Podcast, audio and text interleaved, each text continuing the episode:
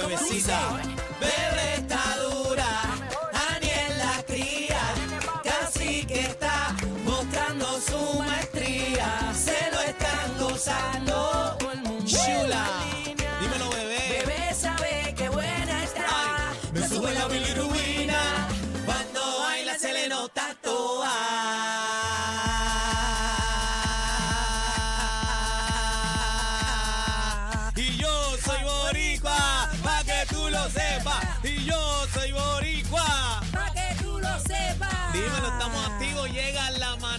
De la Z Cacique, Bebé Maldonado y el hijo de Doña Iris, Aniel Rosario. Bebé, te extrañé, mi amor. Buenas tardes, compañero. Buenas tardes. Buenas ¿Cómo tardes, están? una bullita.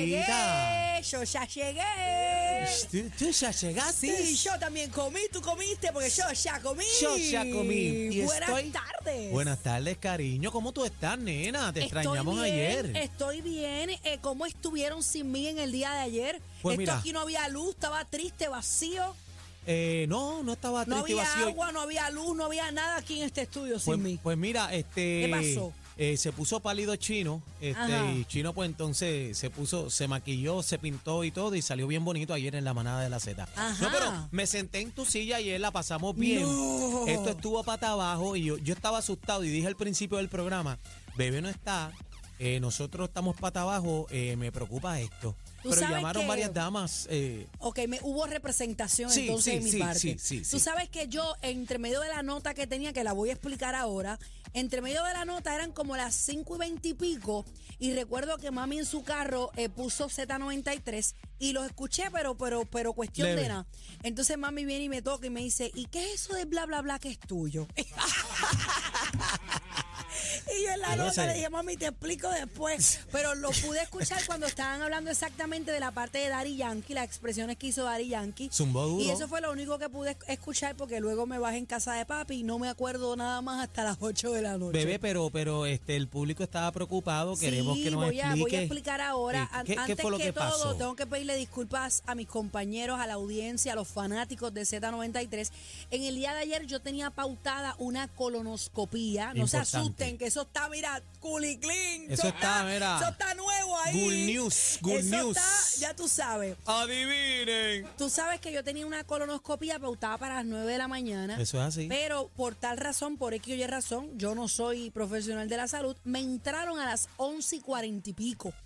Entonces el doctor me dijo, tranquila, que tú antes de las 3 vas a estar nueva. Pues yo contaba con que iba a estar nueva aquí, pero entrándome a las 9, no a las 11 y 11 y pico. 40 y pique ya es un problemón. Pues en resumidas cuentas salió todo súper bien de la colonoscopía, Amén. exámenes de rutina como siempre promovemos aquí, que usted se, se haga sus exámenes Se para chequee. prevenir. Pues entonces ya me, me sacaron como a las 12 y pico, 12 y 40, casi una, pero la nota que yo tenía era nunca antes Tenía vista. más que la de Noticentro. Nunca Un noticiero. antes vista. Entonces mami me dijo, Eneida, hay que llamar a tu trabajo. Yo recuerdo que le dije chino, mami marcó a chino y yo decía, Dios mío, ¿habrá llamado el chino qué? Porque yo tengo un montón de... Pero sí, entonces eh, o- ayer descubrí que mami me hizo un shooting, se lo envió a chino también. ah, vi, vi el shooting de. vi- Fíjate, la muerta parada está ahí. La muerta costa. Mira, pero en resumidas cuentas estoy súper bien. No contaba con, con ese sueño tan profundo que me dio. Eh, tú te hiciste La también anestesia, colonoscopía, pero no sabía que es la, es la primera vez que me hago una colonoscopía. Entonces me levantaron y estaba súper bien, pero de momento como que me mareé. Y me pusieron... Con la misma eh, anestesia. Con la misma anestesia me pusieron otra vez el, el- el- la cosita esa del dedo índice para tomarte El yo no sé qué. Entonces me pusieron el- el- la presión de nuevo y me dijeron, mira, hay que dejarla como una hora y media aquí. Ah, no, pues me no dejaron acostadita, volvieron a levantarme, me dieron un juguito de manzana, que aquello fue un juguito poderoso porque me levantó en nada. Yo no sé si era que como no había comido nada, el juguito No, el de manzana azúcar, el me azúcar subió. te. Ya tú pero sabes. yo esta- escuchaba a todo el mundo, pero los ojos cerrados. O sea, era un sueño bien, bien, bien profundo. Llegué a casa de papi y me quedé allí, dejé mi guagua botada en el, en el hospital. Lalo la fue a buscar y luego llegué a casa como a las siete y pico. Cuando Cacique me llamó, yo estaba mandando un plato de arroz O sea, que esa fue la primera comida tuya de, de ayer. 24 horas. De 24 horas a las 7 de la noche. Mira, yo regularmente Wow. peso 150. Cada mañana cuando yo orino, luego me peso y peso 150. Ayer yo me pesé y pesaba 144. O sea, ese hay intestino seis estaba libras. full y. Estaba. Clean, clean, clean. Pero gracias a Dios salió todo bien, así que hágase sus cositas para su prevención. No espere. A Algo tiempo. bien importante que yo quiero decir aquí, esto es para usted que me está escuchando a través de ese auricular, a través de esa bocina, onda radial. En la música app también. Ok. Zumba. No espere a, a, a lo, por ejemplo, no espere a, vamos a poner un ejemplo, cáncer de mama, que supuestamente es después de los 40. No espere a los 40. Si usted tiene una molestia, esto es un ejemplo, si usted tiene una molestia, se siente una masita, caso, le favor. duele por aquí, no espere a los 40.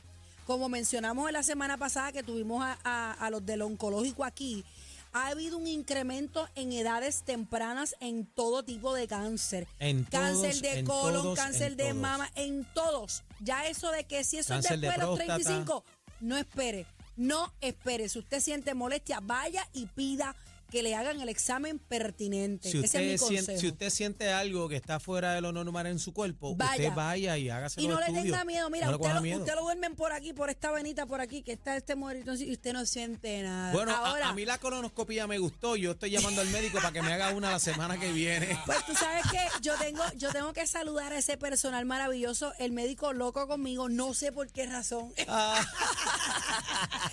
Mira, yo creo que los médicos en este país están un poco cegatos porque todos me ven jovencita y preciosa, así que o es que me veo así, Sí, lamentablemente, no, con mucha humildad. Eh, yo escuchaba que el doctor le decía, va la jovencita ahora, y yo acá, esa soy yo, esa soy yo. Pero tú no- no nena, tenías y yo, "Esa soy anestesia. yo". No Lo- tenía- sí, Lo que pasa escuchaba. es que tenía la venita abierta, pero todavía no me habían dormido. no habían metido la, y yo escuchaba. yugo. Entonces, cuando él abrió la cortina y dijo, aquí está la jovencita, dije, pues, pues para mí la Es cosa. mí. Así que nada, acá, pero a ¿y, todo y tu gorra? ¿De qué es tu gorra? Háblame. Bueno, mi gorra es, ustedes saben que el fin de semana estuve en la exposición del Mono San Juan de Diana Sí, Spencer que y la- me que compré esta gorrita, mira qué linda, por ahí lo dice, mira. me mira imagino que te salió bien baratita, ¿verdad? Bueno, yo cuando, cuando tú cuando tú eres obsesión con algo, cuando te levanta la pasión, Sí, uno le mete mano. uno coge 20 No cosas y importa. el fajazo viene cuando vas a pagar, pero Como pero quiera. no te molesta porque es algo que tú, o sea, que tiene, le tienes un valor sentimental. Amén. Bueno, Así hoy que, tenemos un de hecho, programa. de hecho, un mogón. Hoy tenemos un programa espectacular por ahí. Vamos a estar hablando, mira, de las fotos que se fueron virales del zoológico de Mayagüez, señoras y señores. Ay, yo te voy a es decir algo. indignante. Yo, yo, yo no sé ni, ni qué decirte ahora mismo. Eh, hay que hacer algo con eso de inmediato, de inmediato. Así que hacemos un llamado a todas las agencias al que le toque que se ponga para su número. Pero Yo te tenemos voy una a decir entrevista algo, espectacular. compañero. Esto es una lucha que llevamos muchos y lo digo porque yo he escuchado compañeros, colegas de los radios que sigan con esta lucha. El año pasado yo le di fuerte, fuerte a esto. Entrevistamos personas y todavía la situación es Están allí, devastadora. están allí. A mí me importa realmente que lo abran, que lo cierren. No me importa. Lo que me importa Eso es, es maltrato, esos animales es que maltrato están allí. de animales y bueno, los rinocerontes están en peligro de, extin- de extinción. Daniel, yo nunca había visto un león tan desnutrido o tan, o tan mal En las el, condiciones el que se ve. físico de ese león. Horrible. Vamos a estar hablando hoy con personal del zoológico de Mayagüez. Tenemos varias entrevistas sobre ese tema porque pusimos en, en las redes sociales de Daniel Rosario y Bebé Maldonado PR, pusimos unas fotos que eh, compartió la página Ti- eh, Tírate Tírate PR. PR donde se ve claramente las condiciones que está ese zoológico. Como dije, esto es una lucha que llevamos mucho tiempo. A mí no me importa si lo abren, si lo cierran. Lo que quiero saber es el bienestar de estos animales. No, y, y hay que, este, Mundi todavía está allí, ¿sabes? Y Todavía Mundi está allí. está allí todavía. Y yo quisiera saber también si estas fotos son recientes, que eso es muy buena pregunta también. Eh, me gustaría saber este, si estas fotos Vamos a son recientes. ¿verdad? Las vamos a Las compartir. vamos a hoy. compartir, pero ahí este, vi también que en Rayo X y este, Val- Valeria. eh, eh. Valeria Collazo. Valeria hizo un reportaje en Rayo X y sí, eh, fue este actual de esta semana, creo que fue ayer que salió. Y para efecto, pues está todo en deterioro, es horrible. Así Pues que vamos, a estar viendo las Vamos imágenes. a estar hablando hoy sobre el zoológico de Mayagüez, eh, la lucha que no termina. Además, vamos a estar hablando con eh, el capitán. eh, ¿Tenemos el nombre del capitán, producción? El capitán lo tengo por aquí. Ok.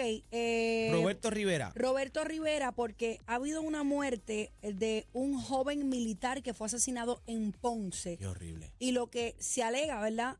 Es que aparentemente violentó las normas de un punto de droga, pero yo estoy aquí, yo estoy brutefacta, estoy yo. Porque yo, yo tengo que analizar cuáles son las normas de un punto de droga. ¿Qué- Primero qué? que yo no capeo, yo no, yo no voy a capear, ¿verdad? Pero, pero yo quiero saber. cuáles son las normas de un Intriga, punto de ¿verdad? droga, porque Intriga. ahora, a- ahora yo estoy... No, y, y pagar con muerte eh, eh, la violación de esa norma O sea, también. yo no entiendo, estamos hablando de un jovencito que tenía apenas 23 años eh, y fue asesinado en el barrio El Tuque en Ponce durante un Wow. presunto altercado de tránsito. Mira para allá, de tránsito y esa vuelta. También nos visita, oye, tenemos a nuestro gran amigo, mira, de la Sonora Ponceña, va a estar Dalbert por ahí también. Ay, María. Y tenemos a Papoluca también, así que pendiente en entrevista, vienen con tremendo fiestón que está pasando. Esto lo vamos a saber ya mismito a las cuatro y pico por ahí. Y nos quedamos, Aniel, porque tenemos la entrevista eh, del coronel Roberto Rivera, pero antes me gustaría dar un, un breve resumen. Giancarlo Rivera Lugo, de 23 años, se había mudado recientemente a esa comunidad y salió a comprar unos encargos durante la tarde del lunes a eso de las 4 y 42. Cuando pasó por esa calle, fue detenido por una mujer que vive en una casa que fue allanada y se alega que ésta le indicó que no podía pasar porque iba en sentido contrario. A pesar de que la calle aparentemente no está rotulada. Acto seguido, varios individuos armados se acercaron y le dispararon. La evidencia ocupada ayudará a estos investigadores a corroborar esta versión inicial.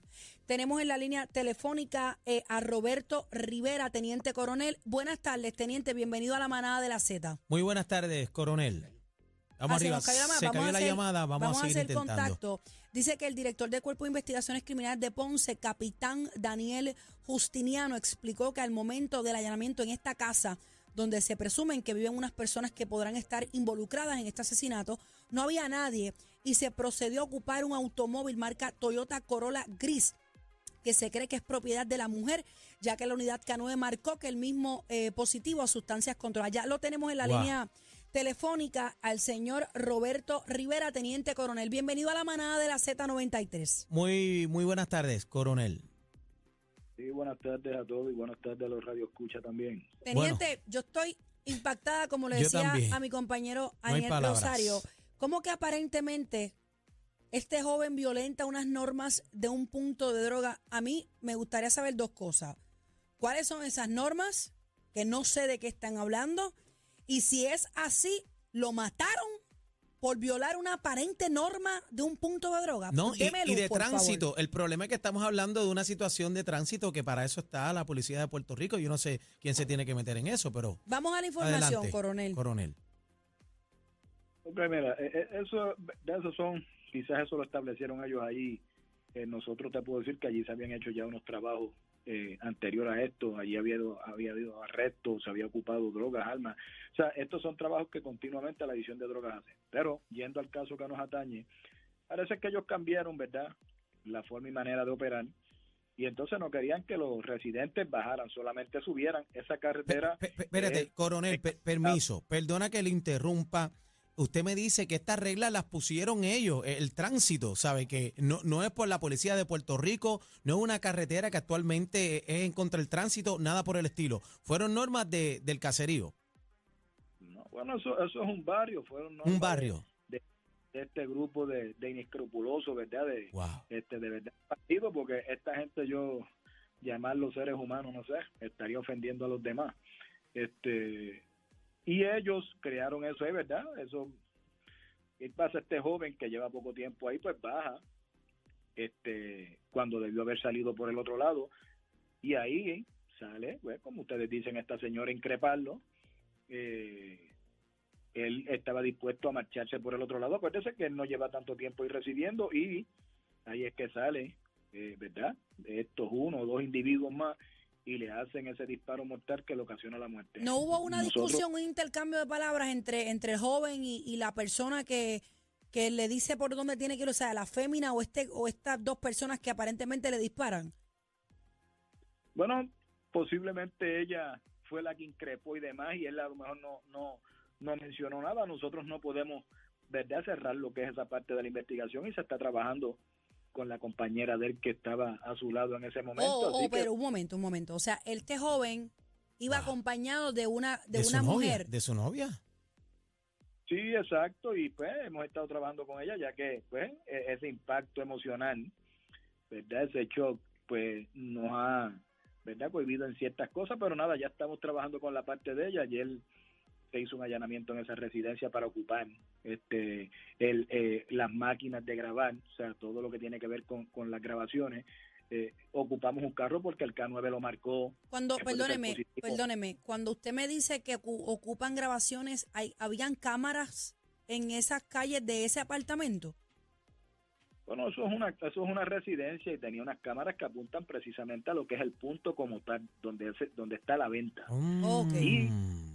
Ahí mismo pues es que ocurre el incidente, así que nosotros ocupamos todo lo que es la maquinaria para entonces poder extraer con otra orden lo que es este pues los visuales para hacer esa extracción y poder ¿Hay personas, ¿Hay personas identificadas ya en esos videos, por ejemplo? No es que esa parte todavía se está trabajando. Acuérdese que la primera parte el, el allanamiento, ahora viene la parte de la extracción. Si tiene alguna clave que fuese un, verdad que no la podemos nosotros trabajar con nuestro personal, hay que llevarla a forense. Así que eh, eso toma. Por eso es que hemos ido paso a paso. ¿Qué se busca? ¿Una especie En de el- supina para, para entrar en, eso, en esas grabaciones? No, eh, el primero son unas órdenes, en este caso está la, la orden de allanamiento y ahora viene la orden para, para poder extraer los videos. Así que todo eso también se ha estado trabajando hoy, al igual que la orden de registro del vehículo, que el K9 lo marcó, puede ser por arma, puede ser por droga, pero a la misma vez puede ser que está contaminado y el K9 lo va a marcar. Pues hay que ocuparlo, está marcado. Así que se sella, se transporta en grúa y hoy, ¿verdad? Si en horas de la tarde, más tarde o mañana temprano se puede estar haciendo el registro de ese vehículo. La joven que Wow. acompañaba a este joven eh, que falleció, que lo asesinaron, eh, ¿está dispuesta a identificar? O sea, ¿hay algún tipo de, de información que posea ella que los pueda ayudar a ustedes? Bueno, es que eso es parte de lo que va a ser la investigación, lo que nosotros estamos trabajando, nosotros estamos dando ese espacio, así que eh, nosotros, claro, estamos bien confiados en que ella sea parte de esto y que nos ayude a llevar justicia. Es bien importante ella, es bien importante Claro. la cooperación de ella. Eh, coronel, eh, lamentan el asesinato de este teniente, ¿verdad? De la Reserva del Ejército. Él estaba aquí y decían que era un buen prospecto, es lo que he escuchado en las redes sociales. Un buen joven.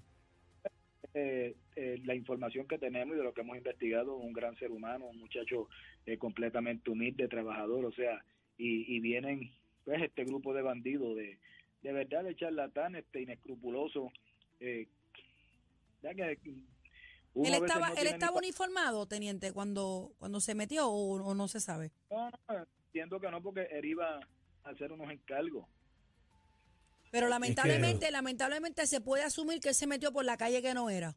Sí, No, no, él está bien porque él reside ahí.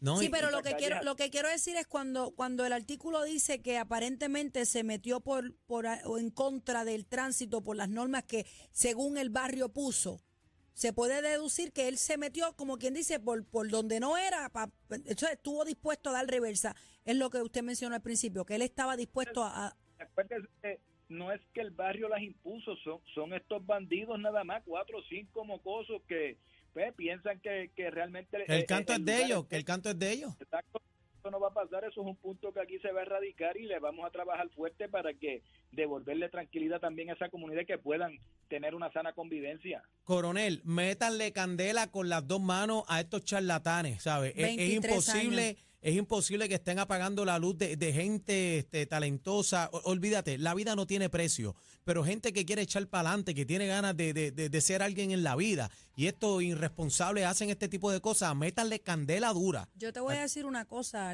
con mucho respeto, teniente, esto se presta para que se levanten rencillas, represalias, guerra contra otros residenciales o barrios, porque yo catalogo esto como un abuso. O sea, si el chamaco lleva ahí poco tiempo, o sea, tú me vas a decir a mí que yo me voy a mudar para tal barrio y me voy a meter por la calle que no es sin querer y yo no soy de allí, no conozco a nadie y estoy dispuesta a retroceder o- y, y me, da, me dan cuatro tiros por, por yo no saber por dónde voy.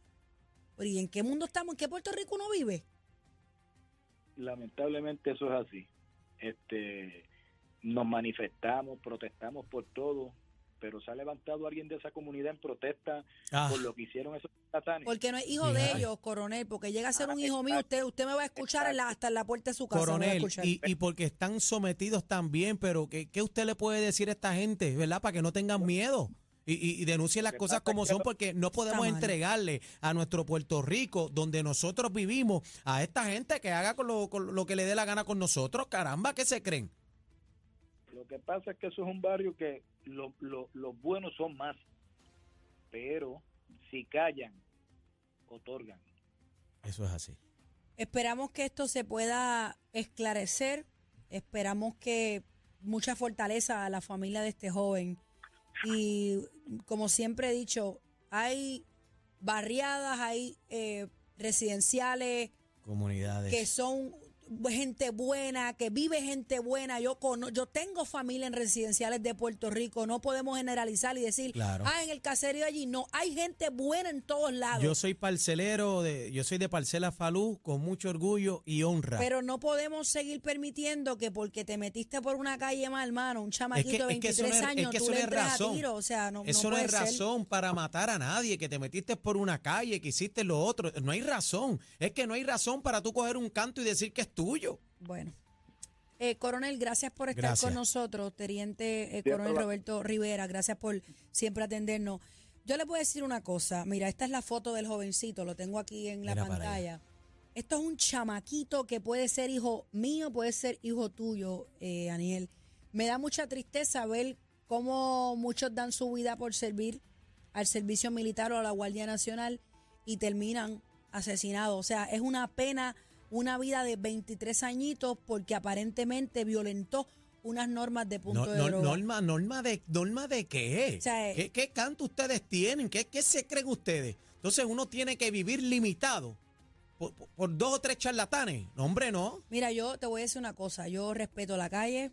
Y yo también. Yo no tengo ningún problema con ninguno. Pero hay cosas como estas que dan mucha no se pueden pena permitir. y no se pueden permitir porque no estamos hablando que el chamaco se bajó a darle dos galletas a otro. Estamos hablando que se metió mal por una Yo- calle. espérate. Me puede pasar a mí. Yo, yo te puede exhorto pasar a ti. también. Yo, yo exhorto ¿Entiendes? también a la calle. que meta Imagínese, mano con- con- imagínese el hijo con eso. de uno de los que aló el gatillo que le pase eso mismo en otro lado.